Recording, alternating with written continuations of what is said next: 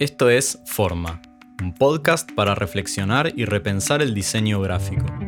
En cada episodio, teoría, práctica, procesos, pasado, presente y futuro, dudas, certezas y visiones personales. La idea es buscar otras formas, menos rígidas, discriminatorias y prejuiciosas, más locales, sustentables e interdisciplinarias. Este podcast es una pregunta abierta a quienes hacen, piensan o usan diseño día a día. Soy Sebastián Gaguín y les doy la bienvenida a Forma. En este episodio estamos con Martín Gorricho, diseñador gráfico e ilustrador recibido en la Escuela de Artes Visuales de Mar del Plata. Su trabajo se centra en consultoría y diseño de identidad institucional especializado en entidades culturales, Desarrolló las marcas y sistemas de identidad visual de instituciones como el Centro Cultural Recoleta, el Teatro Nacional Argentino y el Museo de Arte Moderno de Buenos Aires. Dicta seminarios, talleres y es docente de la materia Diseño de Identidad Institucional en la Universidad de Buenos Aires. Invitamos a Martín para hablar de su particular metodología de trabajo, su relación con las instituciones culturales, la racionalidad y la originalidad en el diseño y los nuevos lugares de los diseñadores y diseñadoras en los equipos de trabajo. A continuación, la charla con Martín Gorricho. Bueno, Martín, bienvenido. Gracias por venir a IDA y gracias por estar eh, acá en, el podcast. Gracias por la invitación. Em, bueno, voy a empezar por el principio, que es, em, tengo entendido que antes de estudiar diseño, estudiaste ingeniería, ¿puede ser? sí, es verdad. ¿cómo, se dio ese cambio? De manera un poco traumática. no, porque igual esto es noventa y pico, antes del 2000 y toda una situación bastante crítica. Em, yo no tenía muy claro qué quería hacer, pero sabía que en realidad me interesaba más como eh, el cine me interesaba, de hecho, bastante y todo, pero como que me daba miedo estudiar una cosa así como que quería estudiar algo, ¿viste? Que me asegurara de alguna manera trabajo. Eh, y me metí en ingeniería porque tenía facilidad con esas cosas y en algún momento, quería ser científico en realidad, me metí a estudiar inmateriales.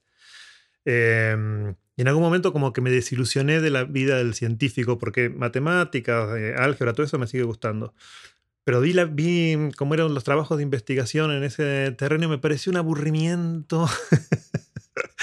y dije, no, no, tengo que salir de, acá. Y de hecho fue como una, revelación ahí que me, me, dije, no, no me voy a presentar. Y ya habían cerrado las inscripciones en artes visuales y me anoté en lista de espera como 300. Y de hecho entré a artes visuales pensando en fotografía, pensando en hacer cine. Y después descubrí como el universo del diseño. Y el de la ilustración, estudié ilustración también en Mar del Plata. ¿Cómo, ¿Cómo, está conformado tal vez eh, para la gente que estudió acá en Buenos Aires y eh, en la UBA? Es, tiene una característica, eh, diseño gráfico o al menos los diseños. ¿Cómo es en Mar del Plata de distinto? No sé cómo es ahora, porque esto fue hace 20 años, ¿no? pero está en lo que es educación pública, porque privadas había algunas alternativas, pero la pública es una escuela terciaria de provincia de artes visuales que tenía varias carreras. La carrera de realización era como la más histórica para ser artista, eh, y el magisterio, no sé qué, y se habían ido adosando eh, carreras como fotografía, diseño, ilustración era súper reciente, creo que soy primera camada. Em, y, mm, y es raro porque a ver, yo también me armé como un itinerario muy particular porque cursé las dos carreras simultáneamente y mezclé materias con todo el mundo. Crucé con la gente de fotografía, con la gente de realización, de magisterio, de todos lados. Em, y terminé, digamos, sabiendo em, soldar, sé soldar, o sea, hacer vaciados en, en, hormigón para hacer esculturas de no sé qué, tipo tres años de pintura, grabado, todo eso, y nunca tuve tipografía. O sea, me recibí de diseñador gráfico sin haber cursado nunca una materia como tipografía. Em, en un punto, una carrera, por estar en una escuela de artes visuales y no en una universidad, y no con un perfil de comunicación, y eso muy orientado a, eso, como ese...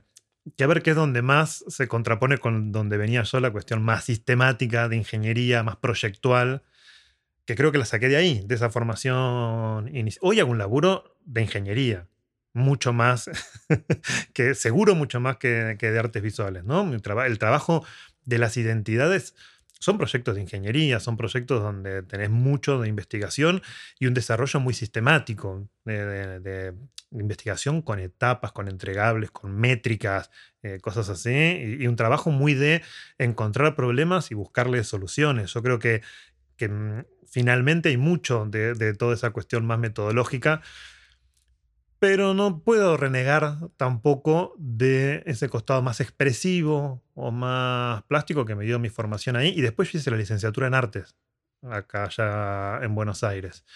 Eh, pero porque me interesa y porque me parece tal vez un complemento, eh, como un, enfoque muy distinto al que venía teniendo. Así que mi formación es, bastante amplia y es más que amplia, es eh, diversa. Y en un punto siempre pienso, a ver, no es, que lo hago desde ese lugar, pero también creo que todo eso te termina formando como diseñador, porque los diseñadores, viste, que producimos, así hagamos una marca de sillas o cosas que, o, más técnicas, de mesas, de tornillos, de cualquier cosa, estamos produciendo cosas en esta cultura. Y, y me parece que esto, terminamos haciendo dispositivos culturales de alguna manera, todo lo que estamos haciendo. Ni hablar cuando haces un afiche para una obra de teatro. Digo, eso descontado. Pero también cuando haces un formulario para el INADI. Estás... Y me parece que entonces eh, tenemos que tener herramientas que nos formen o herramientas para poder em, trabajar con más riqueza o con más... poder proponer mejores soluciones. Como que la formación académica siempre es muy cortita. Cualquiera es la mejor, que siempre es elemental. Y después cada uno, cada una de nosotros tenemos que eh, terminar de, armarnos con herramientas, con materiales, con, con recursos para poder resolver esto que es tan finalmente tan complejo. Bueno, hablaste justamente de, de, algo de esta unión entre el diseño y puede ser la ingeniería, ¿no? la parte más técnica. Hablaste de, una, de esta metodología que vos en general propones una metodología, sobre todo en, diseño de identidad, una metodología que es bastante como racional eh, o rigurosa también en sus, en sus pasos. Eh, ¿Puedes contarnos un poco en qué se basa y también cómo la creaste? Sí, no, no, diría que la creé, diría que en todo caso fui puliendo y evolucionando y decantando algunos recursos. Son cosas que he aprendido. Em, yo pienso que, por ejemplo, saqué mucho de un viejo libro que no me acuerdo bien cómo se llama, La marca corporativa, ponele, creo, ¿no? De Chávez y, y ah, Cosas que aprendí mismo siendo docente en la cátedra con Marcelo Zaposnik, que, venía trabajando mucho en marca. O sea, de todo eso yo me, me fui nutriendo. Y lo que pasa es que hoy ya como que armé mis propios mecanismos y, y fui eso, decantando y puliendo, como decía. Em, otra vez, la formación de ingeniería seguramente tuvo mucho que ver también ahí. Em, y sí, y, ya tengo como muy organizado el proceso de trabajo, que, que, también implica saber que en realidad igual todos los casos son particulares.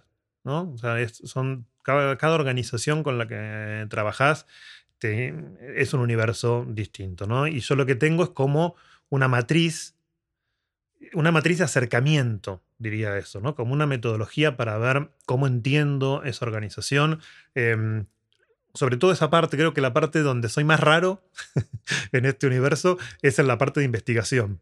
Como que yo me dedico mucho a eso. Estoy dos meses o tres meses cuando empiezan los proyectos dedicado a la parte de investigación, de análisis, de relevamiento, que son meses en los que no hay Illustrator, no hay Photoshop, no hay un lápiz haciendo, no hay ningún dibujo, no hay logos, no hay colores, no hay nada. Es pensar el, problema junto con el cliente.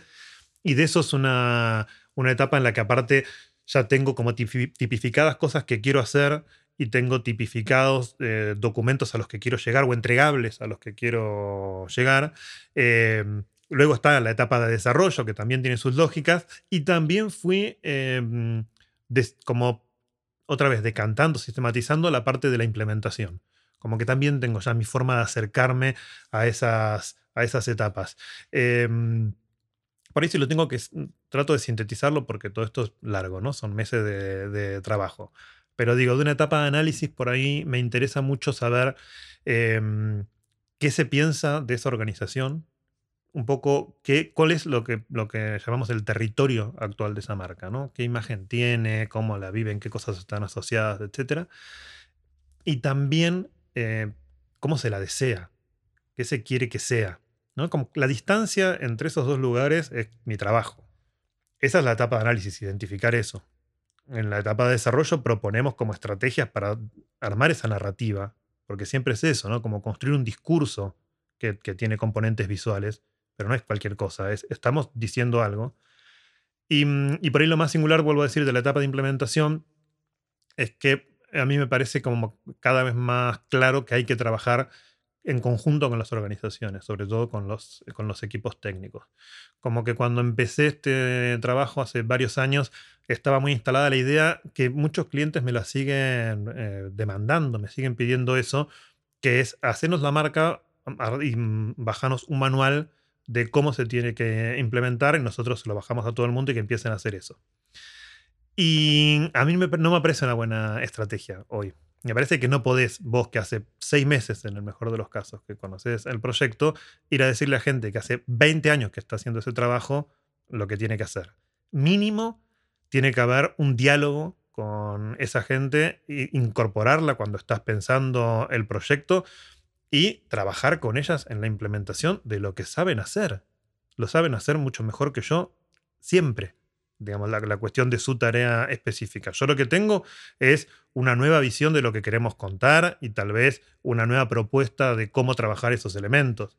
Pero me parece que la implementación eh, tiene que dejar de ser una cuestión vertical y, tipo un, un, sacudón, una bomba que tiras con la nueva marca y reglense, sino un proceso en el que durante unos meses, en conjunto con la organización, terminas de trabajar en esa implementación y terminas incluso de definir la marca.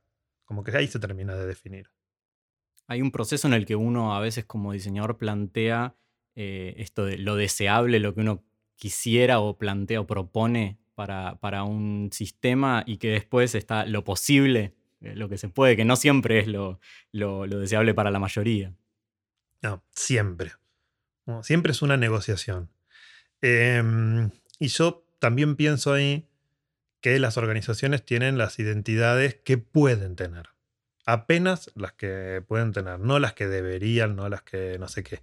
Pero trato de no estar enojado con esa situación. Hay mucho meme alrededor de eso, como en la, en la industria del de, diseño.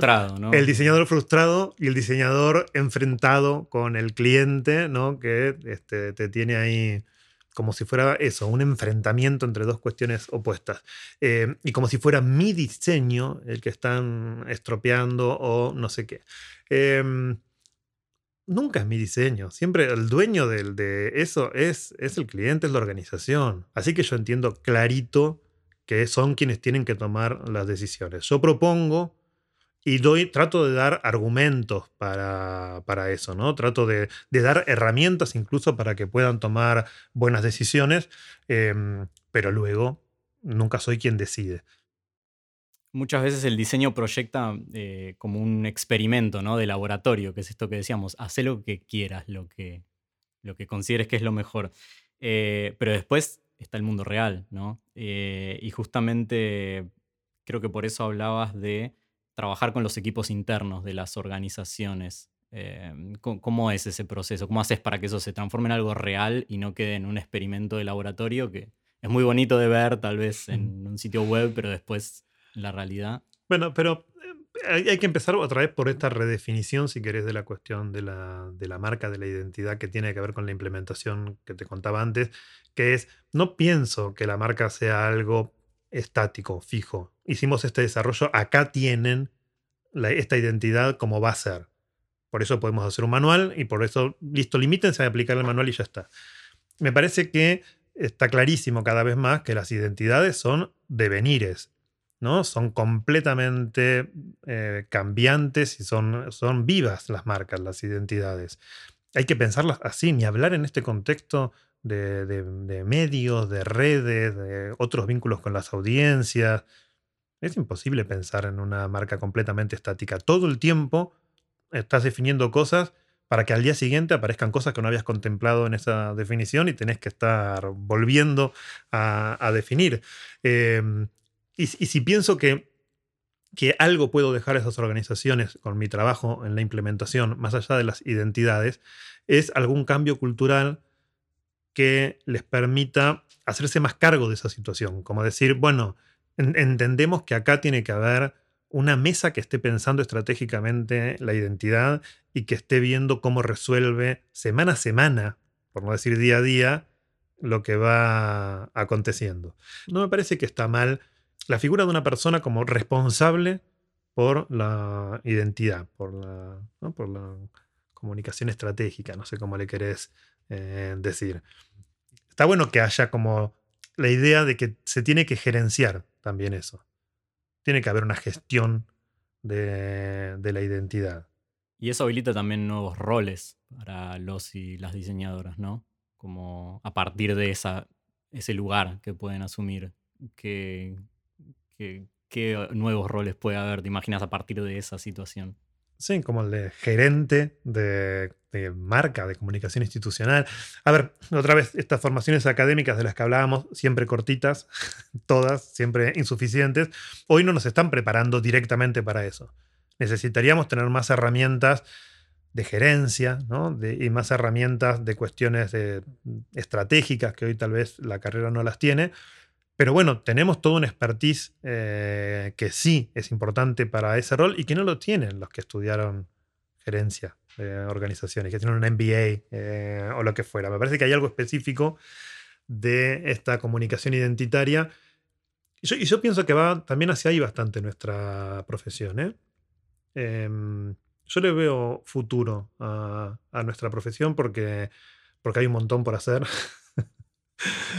Em, y por la, creciente importancia que tiene la comunicación, ¿no? como realmente una cuestión súper estratégica en cualquier organización.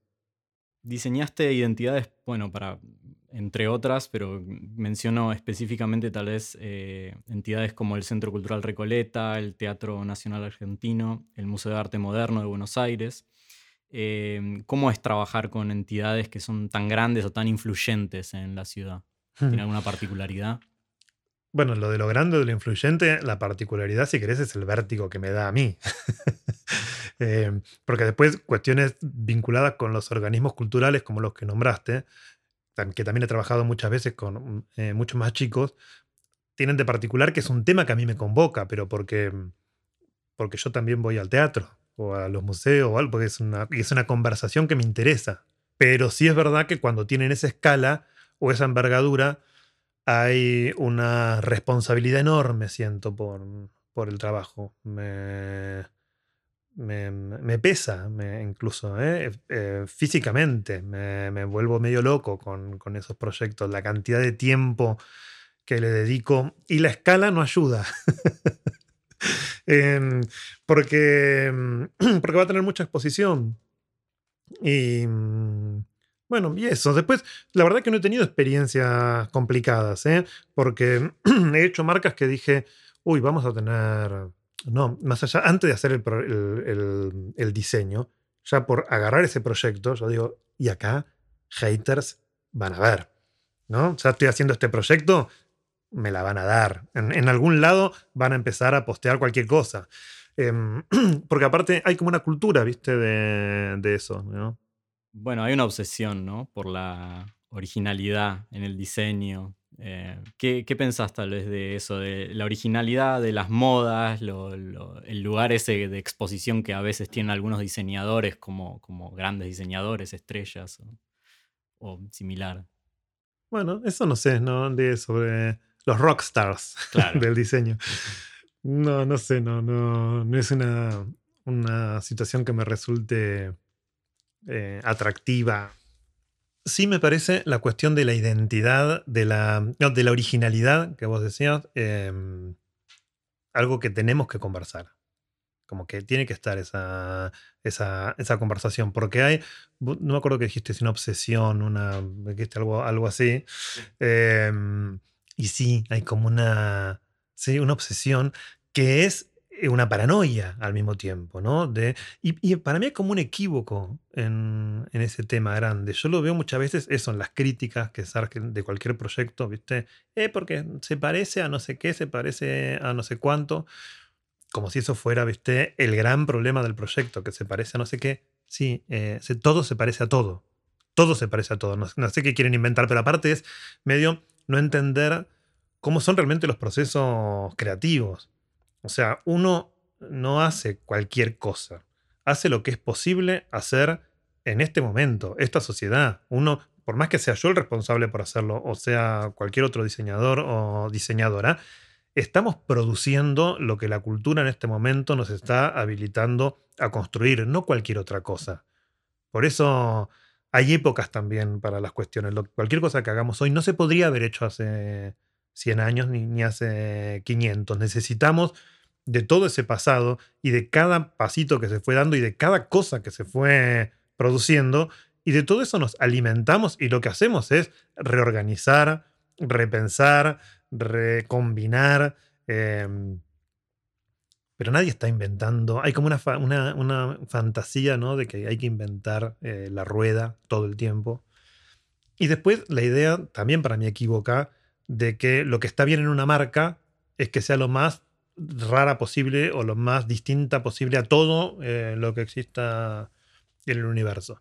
Que está muy instalado últimamente y que no se corresponde con la realidad. Aparte, las marcas buscamos que sean lo más simple posible, lo más esquemáticas posibles muchas veces, porque la gente se las tiene que acordar, porque hay que reproducirlas, hay que bordarlas en un uniforme, hay que imprimirlas en serigrafía una tinta, en una bolsita, en un pendrive, no sé.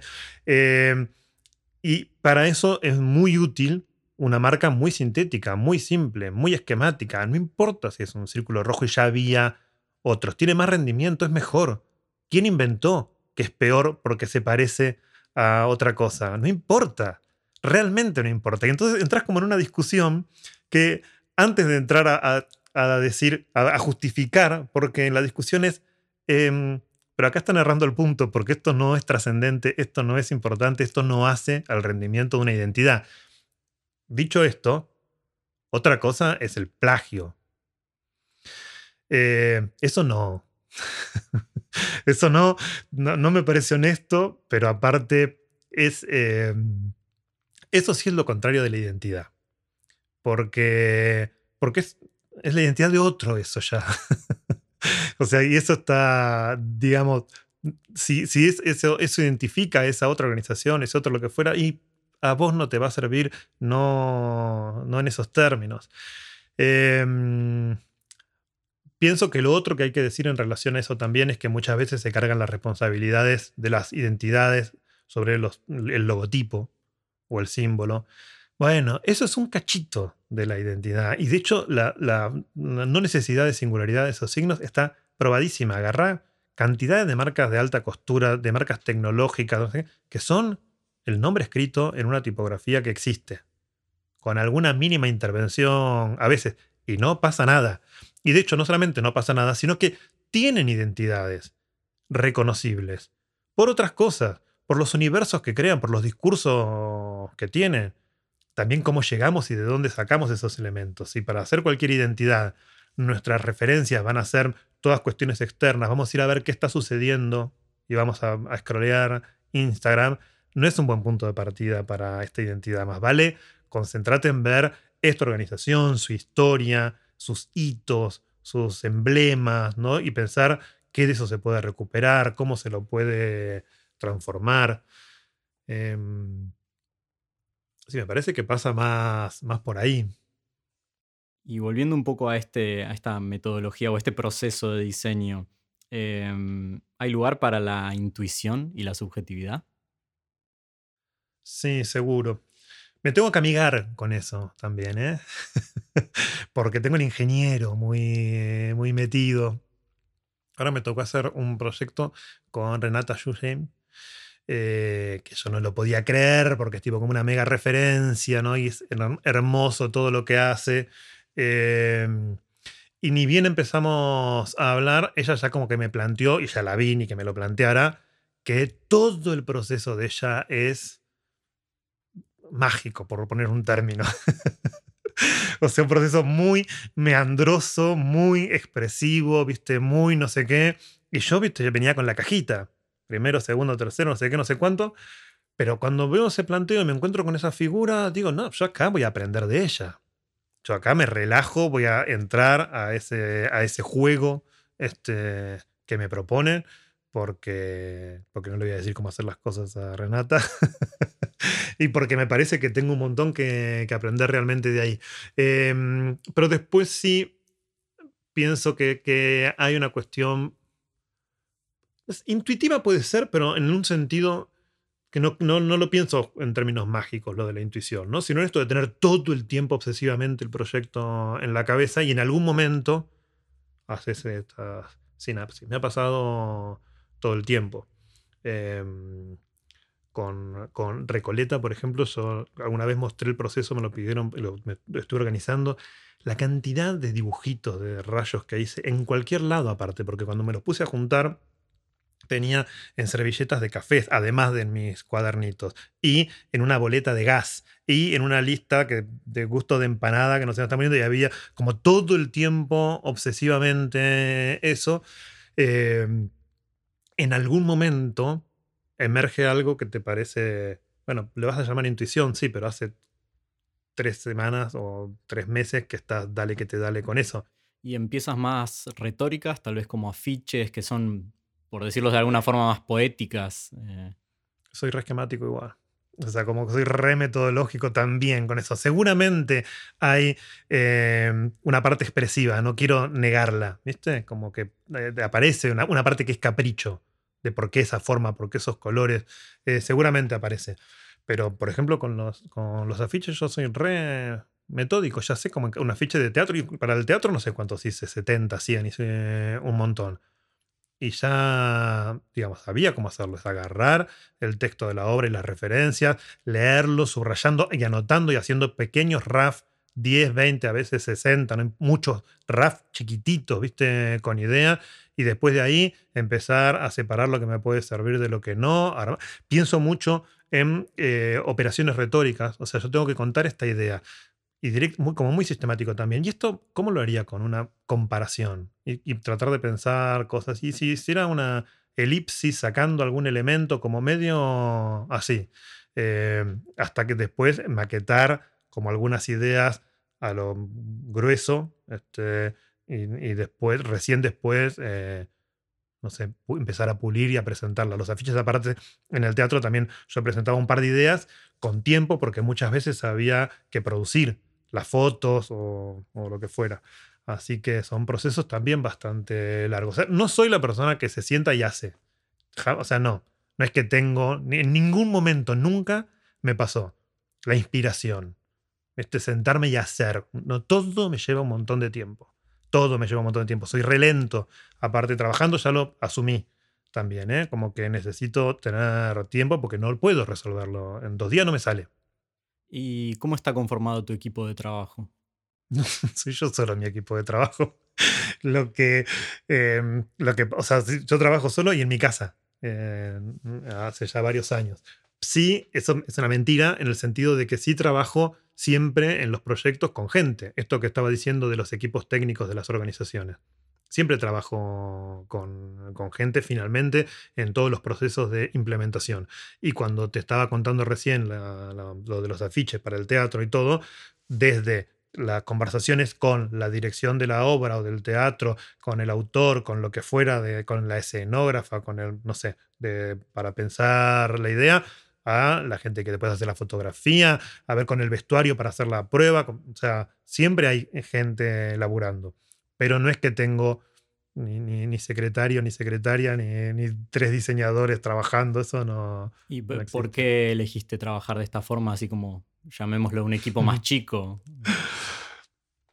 En un momento tuve un equipo más grande de trabajo. Yo tenía una oficina, pero porque hacía mucha producción gráfica. Y en algún momento empecé a pensar cuál era el rol que quería tener y cuál era, em, cómo me imaginaba yo, que esa parte ya no me gustaba. Eh, y empecé como a, cambiar ese perfil. Y dije, no, yo quiero tener un perfil más de consultor. No quiero trabajar en proyectos que me lo pidan hoy para hoy. me llamen a las 5 de la tarde porque hay que entregarlo a las 7 de la tarde. Quiero trabajar con proyectos que me los pidan en junio para diciembre. que, que tengamos meses para trabajar y proyectos donde, donde aparte yo pueda aportar más valor, que es donde yo creo que puedo aportar más valor, que es en la cuestión del, pensamiento estratégico y no con horas de eh, mouse. Em, me pienso mucho en ese rol. Yo me pienso, me pienso eh, un diseñador que piensa. O sea, creo que el diseño es eso, ¿eh? Igual. Pero no sé, no sé si lo comparto con todo el mundo. Me parece que que el diseño es una actividad intelectual, siempre la pienso así, y que nos pagan por pensar. Nos pagan por pensar, por encontrar un problema y buscarle una solución. Luego hay una ejecución que se da en el, en el terreno de lo visual e incluso con herramientas concretas, pero todo eso me resulta más secundario, es más cambiante, es más... Lo importante, lo que nos define y donde aportamos valor, es cuando encontramos esas ideas.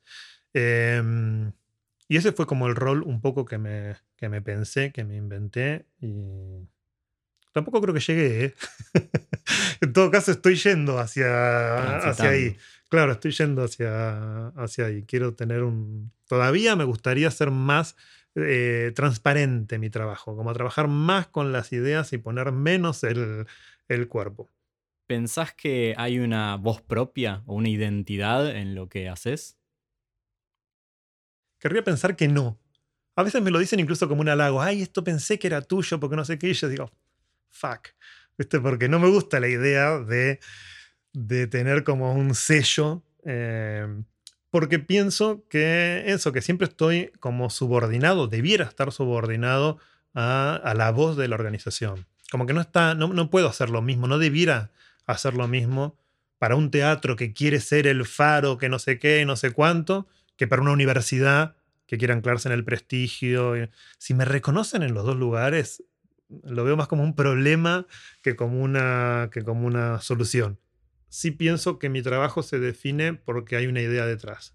Pero bueno, no soy el único, ni mucho menos, ¿no? Eso eh, sucede. Pero pienso que es lo que tengo.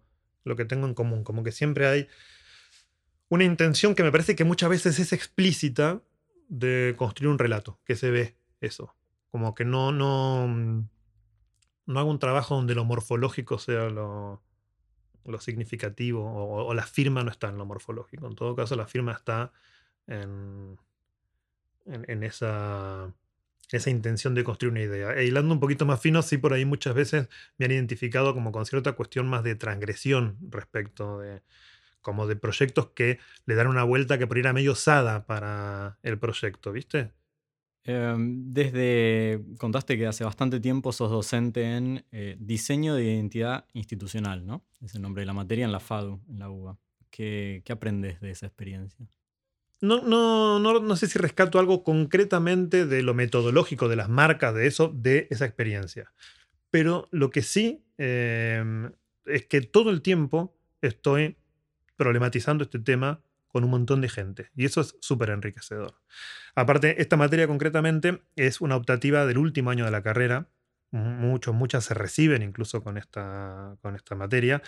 Entonces son colegas prácticamente. O sea, gente muy formada, ¿no? que ya tiene aprobadas las diseños, las morfologías, las historias, las que fuera, em, y se dan conversaciones muy interesantes. Y cada cuatrimestre trabajas con un montón de gente en proyectos de identidad que proponen cosas que discuten cosas, que preguntan cosas. Entonces es como todo el tiempo estar eh, pensando, reflexionando sobre la actividad.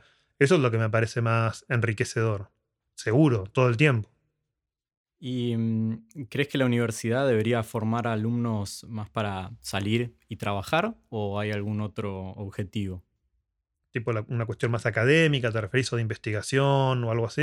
Sí, por ejemplo no se investiga nada en diseño, ¿no? Yo por lo menos no me entero. Se publica muy poco, muy poco, se investiga muy poco. Em, me encantaría que hubiera más. Sí, me encantaría que hubiera más. Mira, no lo había pensado tampoco, pero viste que te dije que mi primer sueño era ser científico. ¿Por qué crees que no hay investigación? O al menos, o si hay, que no nos llega.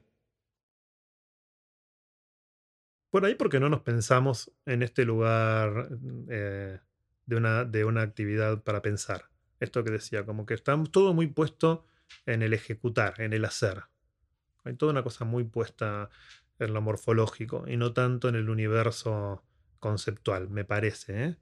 ¿eh? Em, eso tal vez un poco lo explicaría, pero tengo dudas más que otra cosa y ¿eh? no lo sé. Solo que es cierto que ahora que decís, no, no hay mucho. Estaría bueno que hubiera una formación en ese sentido. Estamos en un momento, mundialmente tal vez también, eh, regionalmente, eh, de grandes crisis incrementadas por la pandemia, de todo tipo, de todo color.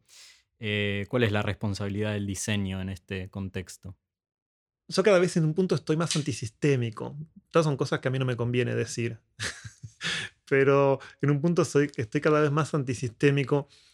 La, pandemia, si querés, eh, nos lo mostró más claramente, algo que ya sabíamos, que es que estamos haciendo todo mal, básicamente, eh, como sociedad. El capitalismo es cada vez más salvaje y más violento. ¿no? No, no se replantea eso los modelos productivos. No se replantea la, concentración de poder, de capital. no, no, hay un replanteo de eso. Y para mí tiene que ver todo. Si no replanteamos eso, efectivamente nos vamos a seguramente extinguir.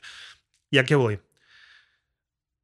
A que me gustaría que pudiéramos trabajar para cambiar algo de eso en el sentido. y, tal vez eso es trabajar para lo emergente, trabajar para lo antisistémico, trabajar para... si yo puedo elegir, si yo puedo elegir, y esta es la parte que no me conviene decir, pero si yo puedo elegir, claro, trabajar para una multinacional, transnacional del agronegocio o de lo que fuera, o trabajar para una pequeña cooperativa de no sé qué que está tratando de resolver, yo prefiero trabajar ahí. El tema es que muchas veces la cooperativa no tener un peso y nosotros tenemos que vivir de algo, porque los que no somos ricos, este, vivimos de algo. Eh, yo lo veo como lo, que, lo único que me da esperanza en este contexto son estas cuestiones emergentes. Em, ojalá podamos. ¿Qué, ¿Qué, proyectos tenés eh, actualmente y a futuro que te entusiasmen o que tengas ganas de hacer? No te puedo dar muchos nombres. Pero tengo proyectos re interesantes. Esto que te decía de Renata Yuyain para mí, por ejemplo, fue como un reproyecto del año. Es decir, qué increíble trabajar con ella. Aparte, genial trabajar con ella, me pareció divino. Y creo que es, y es un proyecto re lindo para la cultura también.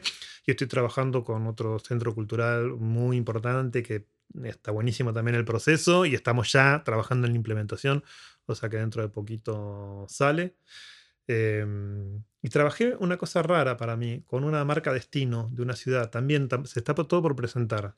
Eh, como un proyecto re distinto para en general eh, lo que hago y me pareció un desafío total trabajar en una marca destino de una ciudad y me encantó el, el proceso. Es muy distinto el trabajo tal vez para entidades culturales que algo más, llamémoslo, del mercado. Y sí es muy distinto el trabajo. A ver, como que si querés, metodológicamente, siempre hay que hacer una, investigación, siempre hay que hacer un desarrollo, siempre hay que hacer una implementación. Hay cuestiones troncales de eso que no cambian. Em, pero si hay algo específico en, el tema que implica también eh, formas muy distintas de, de contar los relatos.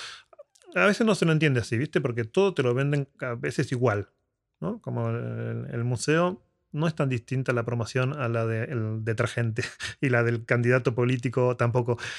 Pero para mí no son los casos más de éxito esos, ¿eh? o los casos más referenciales o los que más me interesan. Creo que se nota mucho cuando vendes, cuando querés vender un organismo cultural, igual que cuando vendes un jabón en polvo.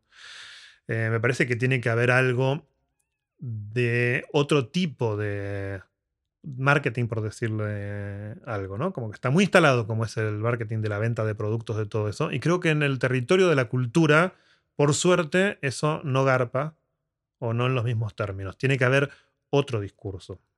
Eso es lo que por ahí es, es, es específico. Bueno, y te agradezco mucho. Muchas gracias, Martín, por haber venido. Y bueno, esperemos vernos pronto. Dale, cuando quieras, me encantó también. Esto fue Forma, un podcast para reflexionar y repensar el diseño gráfico. Podés escucharnos y suscribirte en Spotify y todas las plataformas digitales. Para ver más material, encontranos en formapodcast.com.ar o en Instagram como arroba formapodcast. Este proyecto lo hacemos Andy Kukier en producción y asistencia periodística, Darío Margulis en producción y realización sonora y quien les habla, Sebastián Gaguín. La música es de Rocío Gal. Podés encontrarla en Instagram como arroba gal.rocío. Este podcast cuenta con el apoyo de mecenazgo de la ciudad de Buenos Aires. Las entrevistas fueron grabadas en Fundación IDA, Investigación en Diseño Argentino. Conoce su trabajo en fundacionida.org. Gracias por escuchar y hasta la próxima.